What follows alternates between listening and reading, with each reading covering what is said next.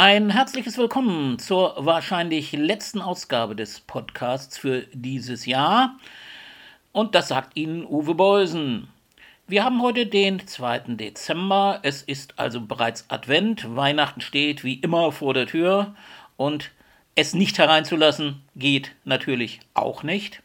Deswegen, bevor wir wirklich inhaltlich anfangen, hier etwas ganz Besonderes für unsere Fürhunde.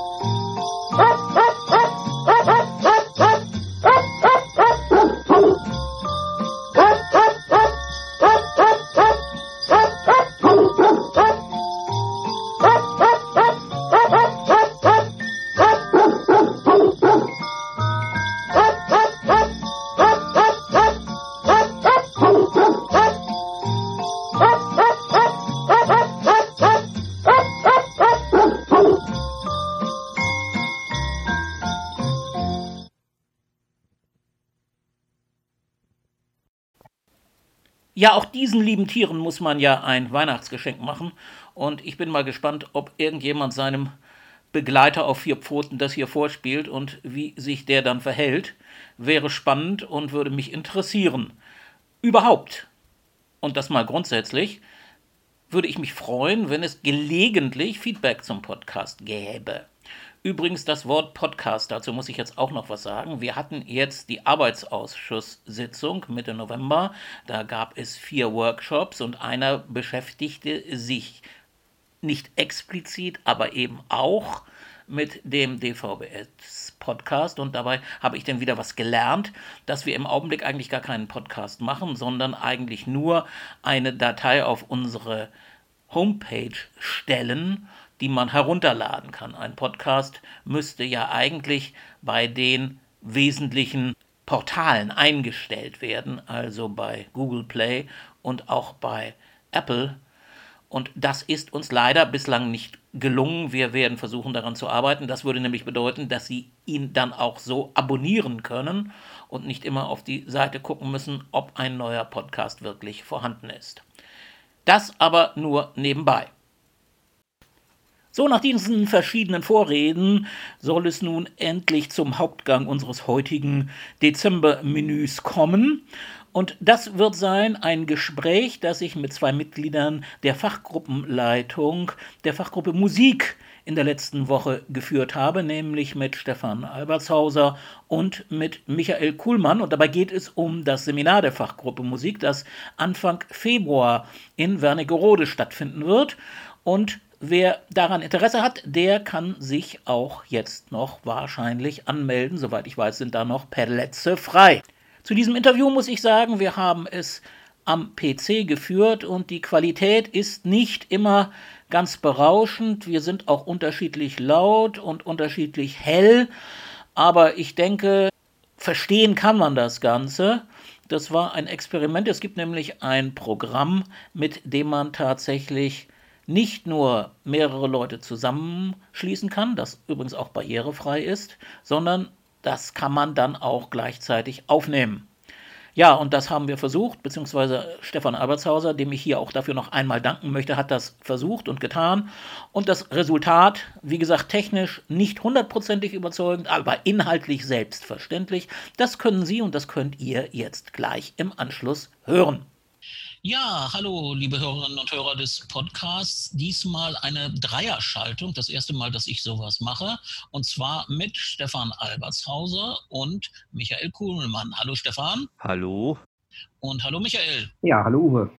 So, ihr seid im Leitungsteam der Fachgruppe Musik im DVBS und ihr plant ein Seminar für den Februar nächsten Jahres. Wer von euch will denn dazu erstmal etwas sagen? Sagt vielleicht der Michael mal was dazu? Okay, also das Seminar, was wir jetzt im Februar planen, ist unser Fachgruppenseminar, was vorgewöhnlich im Dreijahresrhythmus stattfindet.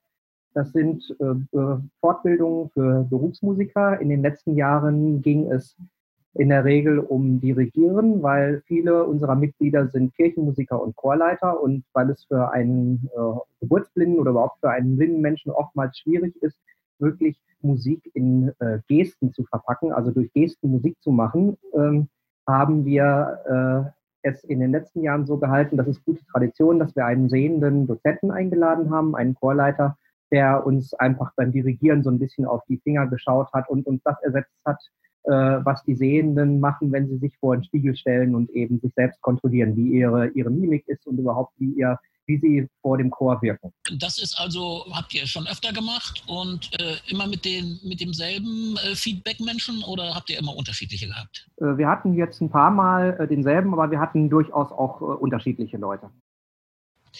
Mit wie, viel, mit wie vielen Leuten seid ihr denn da immer dann zugange so gewesen in den letzten Jahren? So um die zehn Leute waren das bis jetzt immer. Wie war so äh, das Feedback äh, der Teilnehmenden, Stefan? Das Feedback der Teilnehmenden war durchaus positiv, weil wir es dann immer auch geschafft haben, einen externen Chor einzuladen, den wir dirigieren und der dann uns nochmal ein ganz anderes Feedback gegeben hat. Ihr plant das jetzt. Wann wird das genau sein, Michael? Findet statt, beginnt am 4. Februar, das ist der Dienstag und geht, das, das Seminar jetzt äh, speziell geht bis zum 7., bis zum Freitag. Es, kommen dann noch, es kommt dann noch eine anschließende Tagung, aber das eigentliche Seminar geht bis zum Freitagmorgen sozusagen. Und nachher macht ihr sozusagen noch das Fachgruppentreffen oder was macht Richtig, danach kommt die Fachgruppensitzung und die Notennetzwerktagung. Notennetzwerktagung, nächstes Stichwort.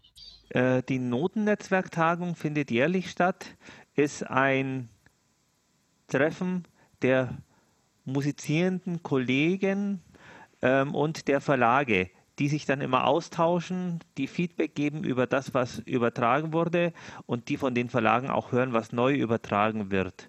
Ein weiterer Schwerpunkt dieses Netzwerkes ist auch immer die Situation der blinden Notenschrift in der inklusiven Beschulung oder an den Schulen mit Förderschwerpunkt 10. Welche Häuser übertragen denn eigentlich überhaupt noch Blindennoten?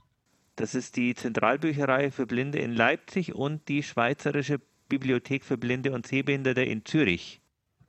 Die machen das noch. Marburg macht das nicht mehr, hat das, glaube ich, auch schon lange nicht mehr gemacht. Aber ihr habt eben, und das hat ja damals auch der DVBS versucht mit zu initiieren. Als es mal teilweise so aussah, als wenn es sowas überhaupt nicht mehr geben würde, ist es dann ja tatsächlich gelungen, das jedenfalls in Leipzig wieder zu installieren. Wie läuft denn sowas ab? Damit wären wir dann auch gleich schon bei einem Thema, wo es auch, äh, um das es auch im Seminar gehen wird. Und ich würde da vielleicht äh, einmal kurz korrigieren. Also die Notensituation ist besonders in den letzten Jahren eigentlich wieder sehr gut. Also da hat sich wirklich unglaublich was getan, verglichen mit äh, der Zeit so vor 17, 18 Jahren. Es gibt zwar im deutschsprachigen Raum eben äh, zwei Verlage, die, über, die übertragen, eben Leipzig und Zürich, aber die sind sehr rege, sehr aktiv. Es ist viel übertragen worden in den letzten Jahren, auch viel zeitgenössische Literatur, jetzt im Sinne von, von Popmusik für die verschiedenen Instrumente. Und es ist auch äh, heutzutage dank äh, IT und eben neuen, neuer Technologien sehr leicht eben auch an Noten heranzukommen. Was früher per Hand abgeschrieben werden musste, äh, ist heute vergleichsweise einfach ähm, zu übertragen, wenn man weiß, wie man es macht. Und wie muss man es machen? Da gibt es jetzt mehrere Möglichkeiten. Man kann äh, einfach ganz oldschool bestimmte Noten per Post oder per E-Mail zum Beispiel nach Leipzig äh, schicken und ähm, bekommt das dann dort in relativ äh, kurzer Zeit übertragen. Also wir sprechen da je nach Auslastung äh, von einem Zeitraum von zwischen zwei und vier Wochen.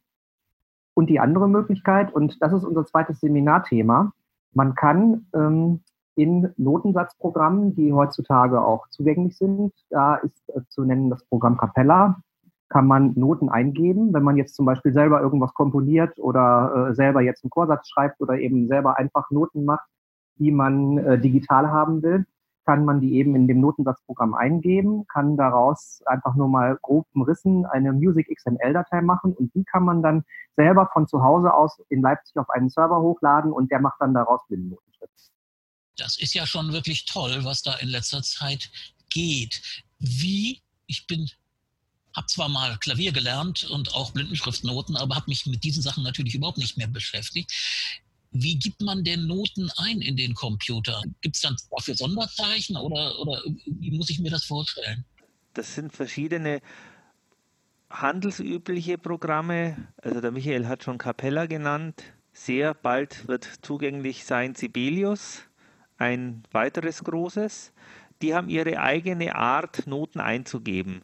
Das macht man dann teilweise mit der alphanumerischen Tastatur, sprich A, wenn man A schreibt, dann steht dann auch ein A da. Mit einer anderen Taste stellt man dann Viertelnote ein. Diese Verfahren sind in den Programmen eigentlich fast identisch. Ah ja, das macht dann also, äh, dann gibt man sozusagen, bei, wenn das A eine Viertelnote sein soll, dann gibt, nimmt man irgendeine andere Taste äh, auf der Tastatur oder die bestimmt dann, dass es ein Viertel ist. Genau. Ist richtig? Und genau. wahrscheinlich dann auch noch irgendeine Taste für eingestrichen, zweigestrichen. Ja, ja, genau, genau, genau. Da kann man dann, gibt es verschiedene Möglichkeiten, die Noten dann dementsprechend hoch oder runter zu schieben. Ja, super. Und das kann man, kann man sich das dann auch anhören, was man da ja. fabriziert hat? Ja, kann man auch anhören. Damit man also auch vielleicht äh, überprüfen kann, ob es denn auch richtig ist. Ne? ja, ist genau. Ja kann, man, kann man auch machen. Ja, und damit arbeitet ihr jetzt auch beide konkret. Jetzt sitzen wir. Also ich arbeite mit Sibelius. Ich arbeite, wenn ich sowas mache, mit MuseScore. Das ist ein kostenloses Notensatzprogramm, was äh, unter, zumindest unter Windows auch recht zugänglich ist. Und ja, das äh, tue ich so nach Bedarf. Ich mache es, äh, ich selber mache es jetzt nicht äh, so regelmäßig wie Stefan, aber äh, ich mache es durchaus auch. Sibelius, Stefan, sagst du, ist noch nicht ganz zugänglich, aber du kommst damit klar. Oder wie verstehe ich das? Ich bin im Beta-Team das auf Zugänglichkeit testet und da geht also wirklich ratzfatz, dass da immer mehr zugänglich wird. Also die nächste Version, die jetzt im Dezember rauskommt, die wird so zugänglich sein, dass ein Blinder wirklich allein produktiv damit arbeiten kann. Man kann ja über Computer sagen, was man will, aber das sind natürlich Riesenschritte nach vorn, glaube ich, für, für euch und für uns alle dann letztendlich. Ne? Ja. Richtig weil man dann nämlich wirklich auch äh, quasi in beide Richtungen arbeiten kann. Man kann eben wirklich, wenn man selber jetzt Noten aufschreiben will, für Sehende, äh, was ja durchaus auch mal vorkommt. Also viele Leute sind ja auch kreativ unterwegs, äh, die jetzt irgendwie was arrangieren oder sowas und dann kann man eben die Noten sowohl äh, für Sehende aufschreiben und hat sie einfach digital äh, oder man kann sie eben auch wirklich, äh, wenn man jetzt mit äh, Blinden oder vielleicht sogar, wenn man noch einen Schritt weiter denkt, inklusiv arbeitet in einem Ensemble oder in einem Verbund, äh, wo jetzt Blinde und Sehende sind, kann man wirklich in alle Richtungen eben seinen Klienten, sage ich jetzt mal, Noten zugänglich machen. Und das ist schon wirklich ein enormer Fortschritt. Und ein weiterer Fortschritt für uns Berufsmusiker ist, wir können mit Hilfe eines Scanners und eines Notenerkennungsprogrammes dann auch unsere eigenen Übertragungen machen. Ja, das macht die Sache dann ja noch spannender. Wie ist es mit Noten, die ihr Blinden geben wollt, also Blindennotenschrift? Geht das dann auch, die in einen Blindenschriftdrucker irgendwie reinzuschieben? Äh, in Anführungsstrichen reinzuschieben? Ja, ja, also man, äh, das ist kein Problem. Das geht über den, über den Umweg über Leipzig, über diese, was wir vorhin hatten, diese Hochlade- und dann Übertragefunktion. Da kommt eine Textdatei raus, wenn man sich per E-Mail schicken lässt. Und die kann man in Word problemlos öffnen, ist schon vorformatiert. Muss man eigentlich bloß noch an den Drucker schicken. Was kostet euch denn das Ganze? Also dieser Server, äh, jetzt das Übertragen an sich, ähm, solange das vollautomatisch läuft, kostet nichts. Äh, es wird dann äh, kostenpflichtig, wenn man jetzt seine Schwarzschriftnoten in Form einer Kopie oder auch digital als PDF dorthin schickt und die sich übertragen lässt, wenn wirklich jemand dort Hand anlegt und irgendwie Korrekturen vornimmt oder so. Aber dieser servergestützte Übertragungsprozess dass man die Music XML-Datei in Sibelius oder Capella produziert, die dort hochlädt und da dann vollautomatisch die Textdatei entsteht, die man dann in Word ausdrucken kann, so wie es Stefan gerade beschrieben hat, das kostet nichts. Naja, das ist ja wirklich eine tolle Sache. Kommen wir dann doch nochmal zurück zu eurem Seminar. Wie sind denn die Konditionen da? Wenn, denn ihr sucht ja, habt ihr mir im Vorgespräch gesagt, ihr sucht ja noch Teilnehmende zum Teil. Und äh, da ist es ja die Hoffnung, dass ein paar Leute unseren Podcast hören und vielleicht sich noch entschließen können, nachher auch das äh, Fachgruppenseminar zu besuchen, denn das hört sich ja auch sehr spannend an. Aber wie sind denn erstmal die Konditionen für dieses Chorleiter-Gedöns, sag ich mal? Gut, also da ist es schon so, ich meine, es profitieren natürlich am meisten diejenigen davon, die äh, in irgendeiner Form beruflich mit äh, der Sache zu tun haben. Und da gibt es ja auch äh, Regeln, dass es eben durchs Integrationsamt ähm, finanziert werden kann, das Seminar. Aber wir hatten in vergangenen Situationen durchaus auch schon mal Leute, die jetzt äh, nicht hauptberuflich das gemacht haben, sondern irgendwie äh, das nebenberuflich machen wollten und äh, die können auch teilnehmen. Also natürlich, wie gesagt, ist es am meisten profitieren diejenigen davon, die es hauptberuflich machen. Aber wie gesagt, wir hatten auch schon Nebenberufler. Es muss ja immer ein Integrationsamt äh, so ein Ding genehmigen, so erinnere ich das jedenfalls von anderen Seminaren. Habt ihr da schon eine Genehmigung gekriegt oder wie sieht das aus? Das haben wir noch nicht gekriegt, aber wir haben ja auch noch nicht Anmeldeschluss. Das läuft ja danach immer, die, die Sachen finden ja danach immer statt, diese Genehmigungsverfahren. Naja, manchmal kann man das auch schon vorher äh, in die Wege leiten, aber ihr macht es dann nachher. Das, wir haben es bis jetzt ja. immer nachher gemacht. Ja. Mhm. Beziehungsweise das hat äh, die Geschäftsstelle dann für uns erledigt. Da äh, mussten wir kaum was nachbessern, die sind bis jetzt anstandslos gefördert worden. Aber bei euch ist es ja nun wirklich so, dass ihr mit einem normalen Chorleiterseminar wirklich wenig anfangen könnt. Und das ja, so scheint dann ja auch genau. den äh, Integrationsämtern einzuleuchten. Ja, und zumal es ja auch dieses Mal so ist, ähm, und das ist, macht dieses Seminar besonders, äh, wir haben sozusagen, wir fahren zweigleisig. Wir haben einmal das Chorleitungsseminar und wir haben eben äh, das Capella-Seminar. Wir hatten eingangs gesagt, Capella ist neben Sibelius ein Notensatzprogramm, was äh, sehr gut zugänglich ist. Und diese beiden äh, Kurse, sage ich mal, oder Workshops laufen parallel. Das heißt, sowohl es gibt äh, in, äh, diese, in, innerhalb dieses Seminars sowohl äh, Dirigieren als auch ähm, eben einen Capella-Workshop. Und wir werden, wenn wir anfangen, werden wir äh, einen Zeitplan machen, wer äh, wo dran teilnimmt. Gut, äh, bei manchen wissen wir das auch schon vorher und werden das dann innerhalb des Seminars so organisieren, dass jeder im Prinzip an beiden äh, Veranstaltungssträngen teilnehmen kann. Und wir konnten für den Capella-Kurs konnten wir Herrn Jungmann gewinnen. gewinnen. Das ist äh, einer der Entwickler von Capella, der äh, zu uns kommen wird und äh, auch maßgebend daran beteiligt war, dass Capella für Blinde mit Screenreadern bedienbar ist und wird uns dort eben zwei Tage lang eine Capella-Schulung geben. Also ihr gibt dann parallel gibt's die, die Chorleitergeschichte und die Capella-Geschichte. Äh, kann man denn auch beides kann man dann nicht machen. Man muss sich dann entscheiden, oder wie? Nein, nein, man, man kann beides machen. Also wir äh, machen am äh, Seminarabend, am sozusagen am ersten Abend, wenn alle da sind, äh, machen wir äh, einen Zeitplan. Also dann äh, organisieren wir das, äh, dass wir die Unterrichtszeiten sozusagen aufteilen. Doch, doch. Kann, man kann sowohl als auch an beidem teilnehmen. Es kann ja zum Beispiel sein, dass ich jetzt als Teilnehmer, also ich nehme selbst auch teil, ein Stück mit habe, was ich gerne angucken lassen will, was ich mit meinem Chor machen will. Und dann würde ich dann morgens äh, würde ich nur mal als Beispiel jetzt Dirigierunterricht nehmen bei der Dozentin, die dann da ist für das Dirigieren und würde nachmittags dann äh, zum Kapella-Teil gehen, wenn ich Kapella lernen möchte. Und abends, an zwei Abenden, gibt es dann noch einen Chor, den wir eingeladen haben, der die Noten im Vorfeld bekommt und äh, den wir dann, den wir dann sozusagen oder vor dem wir dann dirigieren, um wirklich äh, möglichst eine äh, realitätsgetreue Situation darauf zu haben. Ja, toll. Dann vielleicht doch noch mal zu den Formalien? Bis wann muss man sich anmelden und wo findet das Ganze eigentlich statt? Austragungsort ist das äh, Huberhaus in Wernigerode. Das ist eine Familienbildungsstätte vom CVJM. Und der Anmeldeschluss ist relativ bald in dem Fall, nämlich der 30.11. Eieiei, also bis zum 30.11. haben wir den Podcast wahrscheinlich noch nicht online stehen, aber vielleicht gibt es ja auch die Möglichkeit, äh, wenn noch Plätze frei sind, das noch ein wenig später zu tun. Ja. Man sollte es dann, man sollte es dann aber möglichst bald in die Wege so ist leiten. Also so man sollte es, ja. dann, wenn man das hört und ganz begeistert ist, dass man endlich mal Capella bedienen kann, sollte man sich ganz schnell anmelden. Dann ist, glaube ich, die Chance relativ groß, dass man nicht abgewiesen wird.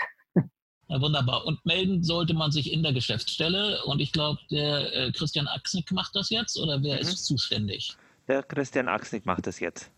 Gut, und wenn ihr den nicht direkt erreicht, dann ruft einfach die Null an in der Geschäftsstelle und dann wird man euch schon weiterhelfen.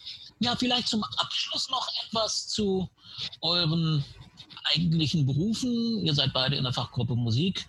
Äh, Stefan, was machst du denn konkret beruflich? Ich bin Kirchenmusiker, eine, bin an einer Gemeinde in Augsburg, unterrichte an der Sehbehindertenschule in Unterschleißheim und bin jetzt seit kurzem auch fertig ausgebildeter Audioingenieur. Äh, Michael, du bist in Hannover, das weiß ich, aber viel mehr weiß ich dann auch schon wieder nicht mehr. Ja, ähm, auch ich bin Kirchenmusiker, bin an einer äh, Kirchengemeinde auch in Hannover und äh, ähm, versehe dort eben den Orgeldienst, äh, habe einen Chor, ähm, unterrichte an der Förderschule und bin, sehr lustig äh, in dem Fall, oder also einfach genau wie Stefan auch ähm, äh, im Audiobereich tätig und äh, bin gerade äh, Student und werde, wenn alles gut läuft, nächstes Jahr im Sommer Audioingenieur sein. Dann seid ihr euch dann wieder ebenbürtig. Das ist ja wunderbar. Ja, ihr beiden, dann wünsche ich euch ein spannendes, erfolgreiches Seminar und vielleicht können wir dann ja später äh, auch nochmal darüber sprechen, wie es denn gewesen ist. Oder ihr macht ein paar Aufnahmen mit ein paar Teilnehmenden und gebt sie mir, damit wir wieder sozusagen lebendigen Stoff hier für den Podcast haben. Können ja, wir gerne Dank. machen. Dankeschön. Ja, gerne. Und viel Erfolg wünsche ich euch beiden. Danke. Danke. So, das war's für den Podcast im Dezember 2019. Damit wünsche ich Ihnen, euch, mir übrigens auch, ein schönes Weihnachtsfest und ein gutes neues Jahr 2020, in dem sich hoffentlich viele Ihrer und eurer Pläne tatsächlich realisieren und bleiben Sie dem DVBS geneigt. In diesem Sinne, alles Gute, ihr und euer Uwe Beusen. Die Zeit war schön, nur eins ist blöd, dass mit der Zeit die Zeit vergeht.